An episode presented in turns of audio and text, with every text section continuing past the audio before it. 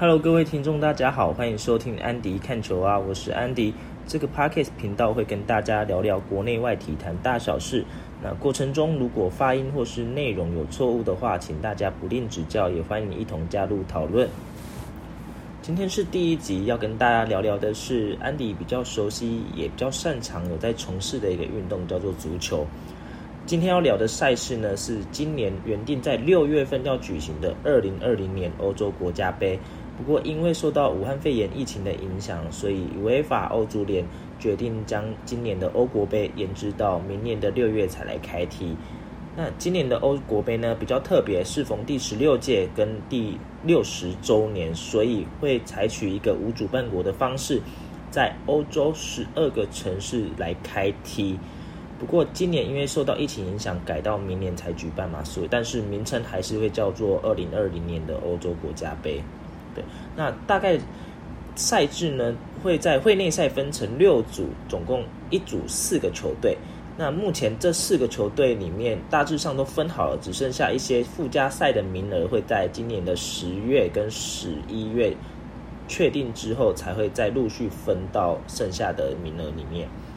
那这六组呢，各淘汰赛呃小组赛的方式会以六组取前两名积分较好的球队晋级，那剩下六组取前二，那还有四队的名额会进入十二十六强，就是采六组里面成绩战绩积分比较好的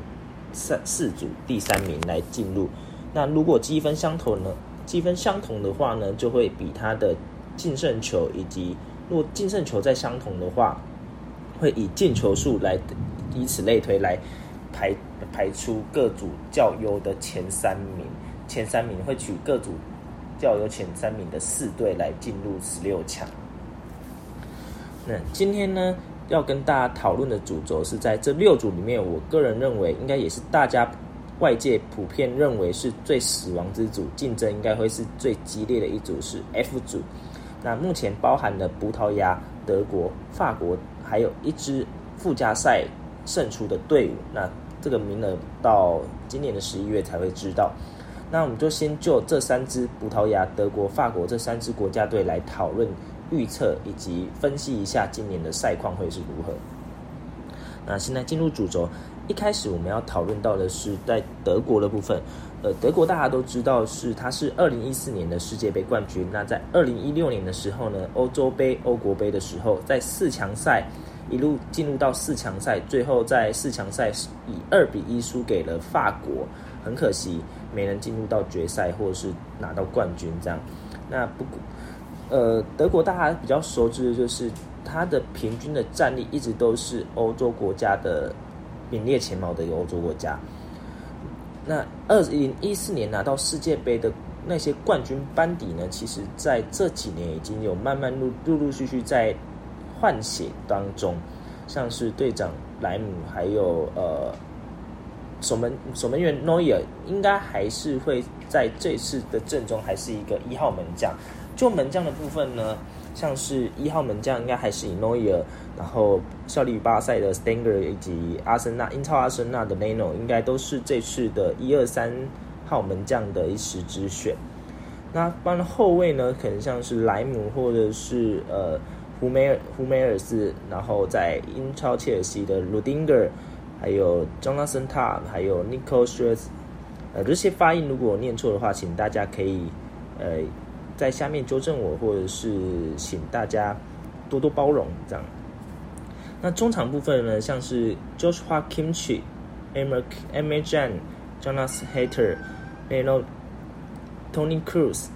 然后 Julian 跟 Dresser、Marco Luis。那前锋像是大家熟知，比较 Nabry、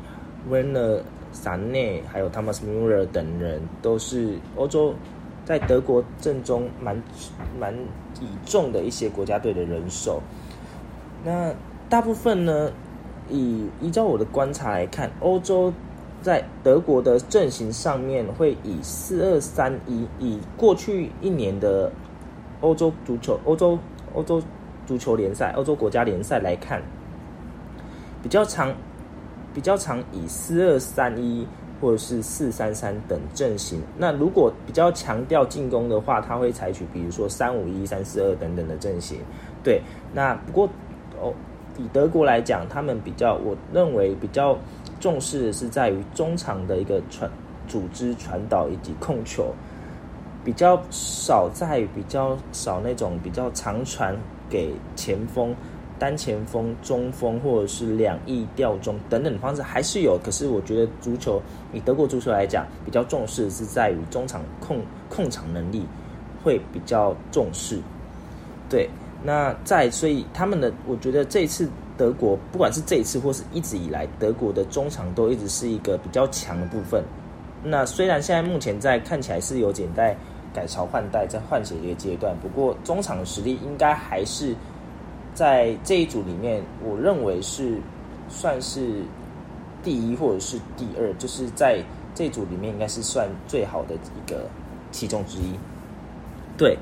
那不过很可惜，在二零一八年的时候，大家有一个魔咒，就是在二零一前一年拿到世界杯的前一届拿到世界杯冠军的队伍，在下一次的世界杯就会落马掉，爆人们输掉。那上次在二零一八年的世界杯就可以看到。德国在小组赛就落败，就没有晋级到十六强。所以在这一两年，不论在国际赛上，德国队已经在进入一个改，就是换血阶段。像是当时冠军阵容，莱姆也好，呃，格策或者是 Erzio 等人都其实已经慢慢退出国家队的行列。那新进的球员，我觉得。以以实力来讲，当然没有问题。不过就是在经验上面，可能需要一些老大哥，像是 Muller 等人，或是 Noyer 等人来慢慢传授下去，然后慢慢累积经验。所以去年的欧洲国家足球联联赛，应该我认为就是一个很好的磨练方式，可以在上面试试着不同的位置、不同的阵型，或是不同的战术，来找到现在最适合德国的一个手的一个阵型。或者是战术这样子，然后我也相信，因为在二零一八年世界杯的一个落马、一个爆冷门出局的情况下，会让他们会让德国更有一个警觉心，说为什么会在小组赛就爆冷门而输？这是呃不算耻辱，可是是一个教训。对，那我安迪认为就是说，在中场部分一直以来都是德国的强项。所以，以法国或者是葡萄牙，甚至是附加赛的那个名额来讲，以中场实力，我还是比较看好的是德国。对，但那不见得说中场强就是可以表示你就会在这这一次的小组赛脱颖而出，不一定。因为，呃，像是后卫或前锋，后卫的防守能力以及前锋的把握度来讲，各个面向都是环环相扣的。当然，我也蛮看好这是德国的前锋阵容，像是，呃。萨内现在回到了拜仁慕尼黑，那穆勒一直都是正中得进球的一个得分好手。那 Tim Werner 就是近期也是交易案以及他的实力大家毋庸置疑嘛。然后 n a b r y 也是在今这几年在德国连德甲的进球。量都是相当的多，所以以中前场中前场的实力来看，我觉得德国是没问题的。再加上他们这一两年国家队的一个换血之后，我相信除了经验上的不足以外，整体实力应该都还是中中上，甚至是高于其他国家的水准。那再来呢，是在法国的部分，法国的部分的话，二零一六年他的在欧国杯。决赛的时候败给了葡萄牙，得到亚军。那那一次在主办国，其实大家蛮可惜的，因为其实大家普遍看好决赛，因为二零一六年的欧国杯是由法国主办，所以大家其实，在地主球迷的见证之下，其实大家普遍看好的是法国能够拿下那一次的欧国杯冠军。不过很可惜，在延长赛的时候被葡萄牙进了一球，所以落败。但是在二零一八年这一批世代又。又更进一步，在二零一八年世界杯拿到冠军，最后在决赛打败了克罗埃西亚。对，那目前这一代的法国队，我觉得是黄金时代。怎么说？因为整体而言，应该以二零二零或是二零二一这两年都还是以二零一八世界杯冠军的那个冠军班底为主，可能在或许是在伤势上或者是状况上会做一些调整，但整体而言，应该在这一两年这些球员应该都还是国家队的常大的常客。呃，门将应该还是以 Loris 为主。那虽然他年纪大了，那目前来讲，其他的二号、三号门将以实力跟经验来讲，比较还没有办法取代，除非是呃 Loris 自己的状况或者是受伤情况发生，不然应该还是一号的门将首选。那在后卫方面，像是皇马的 Varane 或者是 Mandy，那在德国的德甲拜仁的 p r a v a 然后巴塞的 Legnet，还有呃切尔西的 Zuma。嗯，T T 等人都是非常好，无论是中后卫、左右边卫，都是有一时之选，甚至是甚至是就是正中不动的四后卫。对，整体来讲，应该法国的后卫应该不会是一个太大问题，而且甚至阵容可能都不太会变换。那在中场部分也是人才济济，像是呃，在拜仁的 Coleman 或者是的呃。Fakir，然后热刺 Sissoko，然后切尔西 Conte 或者是雷马尔，然后帕耶的话，目前这一两年比较少进入国家队。那还有曼联的 Pogba，对，那前锋部分，我觉得是目前这死亡之组 F 组里面最好的一个前锋阵容，包含了像上次上届国家上次欧洲杯的最佳球员以及神射手。Antonio Griezmann 在巴塞的 Griezmann，还有在发甲 PSG 的姆巴佩，都是在世界杯表现很出色。那目前到今年来讲，欧洲杯应该还是正中的核心，进球核心。那替补端的话，也可以放上，或者是先发端也可以放上，呃，单前锋或者是中锋这一类的 Yender 以及 g i 都是蛮好的一个人选。所以我觉得这一批法国，我我来分析的话，是目前欧洲来讲的一个非常强的劲旅，就是这批法国队是黄金世代。呃，守门员的部分可能是比较，但守门员的部分没有像其他球队这么来的完整。不过在中前场后卫，无论在后卫防守、中场的组织导传，或者是前锋的进球。把握度来讲都是最完整的。我个人认为，法国来讲是黄金时代里面，然后又是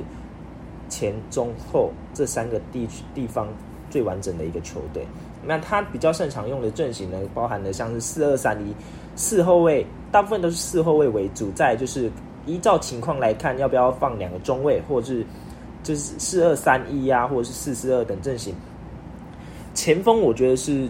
目前法国最主要的方。如果他将 Griezmann 后撤到十号位的话，左右边又放上，呃，不论是姆巴佩，那单前锋可能是居鲁或者是其他人来看，都是一个在中场而言都是蛮好，可以放球给他们去，不论是两边变异或者是单前锋的放球，都是蛮好的一个选择。对，所以以前锋进球能力来讲，我比较看好的是法国队。然后最后再来看到的是葡萄牙。那葡萄牙大家熟知的就是以 C 罗领军的葡萄牙，他在二零一六年的时候，在欧国杯决赛以延长赛一比零击败了法国，意外爆冷的拿到了那一届的欧洲杯冠军、欧国杯冠军。因为其实，在小组赛的时候，葡萄牙就踢得蛮多的，就是到很很多场都是平手和局，然后以以惊险的状况一路杀到十六强到决赛这样。那在不过呢，我觉得这一代的葡萄牙有一个好处是，他们的球员慢慢的成熟了。因为像在二零一九年的欧洲国家联赛，他们在法呃在葡萄牙、荷兰、比利时，哎呃比利时、瑞士、瑞士这些强权下，他们还是能在最后在决赛还是打败了荷兰，拿到了欧洲联赛的冠军，欧洲国家联赛的冠军。所以在这一批来的葡萄牙球员，我觉得是刚好在新生代跟跟中生代，还有在比较资深的像 C 罗这一代的的球员，都是有一个蛮好的成长。虽然我觉得有几个位置已经慢慢的已经进入了就是球员的末期，就是球员生涯的末期。不过状态来讲，应该还不会输给德国或法国。那我们再一一来分析。葡萄牙呢，比呃，他的阵型这几年阵型还是主要以四二三一四后卫为主，跟法国一样，比较擅长都是以四后卫为主。再就是要看呃国看来看面对队伍或者是当时的状况。球员的状况来排，比如说像四二三一或四四二四一四一四三三这些阵型都是在过去一两年有出现过的。那门将部分呢，跟法国很像，就是可能比较以单一一号门将为主，除非是有受伤情况或是状况不好出来。那门将应该还是以 Patricio 为主。那后卫的话，我觉得葡萄牙后卫在中卫的部分比较令人担心，因为像 Jose Fonte 或是 Pepe 部分都是三十几岁，比较。比较老了，所以状态跟体力来讲比较没有像你其他年轻球员。再加上你可能会遇到德国或者是法国那种非常强的中前场的压迫下，或者是速度可能跟不上的情况下，防守部分可能是比较令人担心的。不过还好，新生代的戴尔、Ruben Dias 等等，或者是边位，我觉得葡萄牙边位像是 Cancelo、Ricardo Pereira、呃 s a l d r y 或者是在多特蒙德的 Guerrero。边位来讲的进攻能力以及在防守部分都还是一个不错的情况，不过在中位的部分，这是比较令人担心的一个位置。中场的话，葡萄牙的那些二零一六年的冠军班底，其实阵中都还在，而甚至在这几年都成长不少。那像是 Danilo，如果是以后腰来讲，Danilo 或者是 William c a r v a h o 那中场在英超的像是 Andrew Gomez，或是最近很红的。Bruno Fernandez 以及在曼城的 Bernardo Silva，那像呃一些年轻球员，像是 PC 或者是 Renato Sanchez 或者是 Jono Mario，在二超的 Mario 都是当时的冠军班底，而且虽然这几年状况可能不如预期，不过都有在呃在技术上都有比较成熟，在国家队上都还是一个重要中流砥柱这样子。那我蛮看好这次葡萄牙中场，像是 Fernandez 或者是 Fernando Silva 等人。的一个磨合，那当然还不能呃，刚忘记漏掉，就是在 Joro Mutini 后的部分，这是比较资深的一个中场，中场的的一个完整度来讲，也不输给法国或者是德国。那在前锋部分有一个令人担忧，当然 C 罗的状态一直都是葡萄牙能够支撑的关键。不过因为今年 C 罗已经三十五岁了，那他明年已经三十六岁。球员大家都知道，最大的敌人就是在年纪。先撇开他的状态是不是能到一定的巅峰，还在那个巅峰上，光是体力的部分，可能都是一个比较令人担心的部分。那 C C 罗以外，葡萄牙的足球的前锋，葡萄牙前锋能不能顶替到除了 C 罗以外，还能不能创造第二个得分点？这个是比较在。我在我看来，在外界看来是比较担心的，但是他们还是有不少的正中一些年轻的前锋，像是 Andre Silva 在德甲，在还有像呃 Diego Jota 在狼队，Diego Jota 那像是 Felix 这几年我觉得最看好的一个前锋，不过在今年被马竞以高而高长久的签签约长长呃长久合约签下来之后，其实今年的赛季表现。我觉得还是在一个磨合，或者是在适应，或者是在成长的阶段。第一年其实表现的没有来的像预期的这么好，不过是一个非常具有潜力的一个新秀，也非常看好今年在如果他能够在球技方面没问题，但是他在射射门把握度来看，我觉得他的一个模板可能像是龟子门或者是呃皇马的本泽马。等等，他并不是一个很高大的单前锋，但是他在速度、脚法，或者是射门实力，或者是把握度上，其实都还是有一定的水准。所以只要他在把握度上，借由以战养战，或者是在练球方面可以一直培养他进球的能力的话，我觉得是蛮好的一个的前锋。对，所以呃，葡萄牙整体的分析就是战力完整，然后以二零一六年。二零一九年那些冠军班底来看，都有大幅成长。虽然年纪来讲，中后卫是老化，那边位的位置是不错的，中场实力也完整，再加上有几位蛮著名、蛮蛮成熟的一个中场，像是 Fernandez 或者是 Bernardo Silva。那前锋的部分还有 C 罗，那 C 罗以外的第二个得分点是葡萄牙比较令人担心的地方。那三个队伍来看，如果要我来分析四队里面，我当然希望三支队伍都能够晋级到十六强。如果但以整体实力来看，我认为法国会以第一名出现的几率比较高，因为他在各个位置的的水准来看，再加上二零一八年内的状态，如果能够持持续延续的话，我觉得我蛮看好德国，不蛮看好法国在以。首位首名出现，那我自己个人是葡萄牙球迷来的话，我会希望葡萄牙能够晋级啊。不过在这个死亡之组的劲敌环绕之下，我觉得我蛮不不能说绝对能够以第一名晋级，但是我觉得还是有一个晋级的空间。对，那德国来讲，我觉得整体还是一个平均实力蛮强的球队，但是经验上面。我觉得，因为在换血的阶段，我觉得经验上面来不如这这几年德国，不，这几这几年德国不如葡萄牙，甚至来法国来的好。对。那其他的其他呃其他的组别来放，我有机会我们在下下次的节目再讨论。那这次就呃，这是我的分析，在大概到这样。那如果队伍的内容有想要讨论地方，也可以在下下呃在频道下方讨论。那谢谢您今天的收听，我是安迪，我们下次见。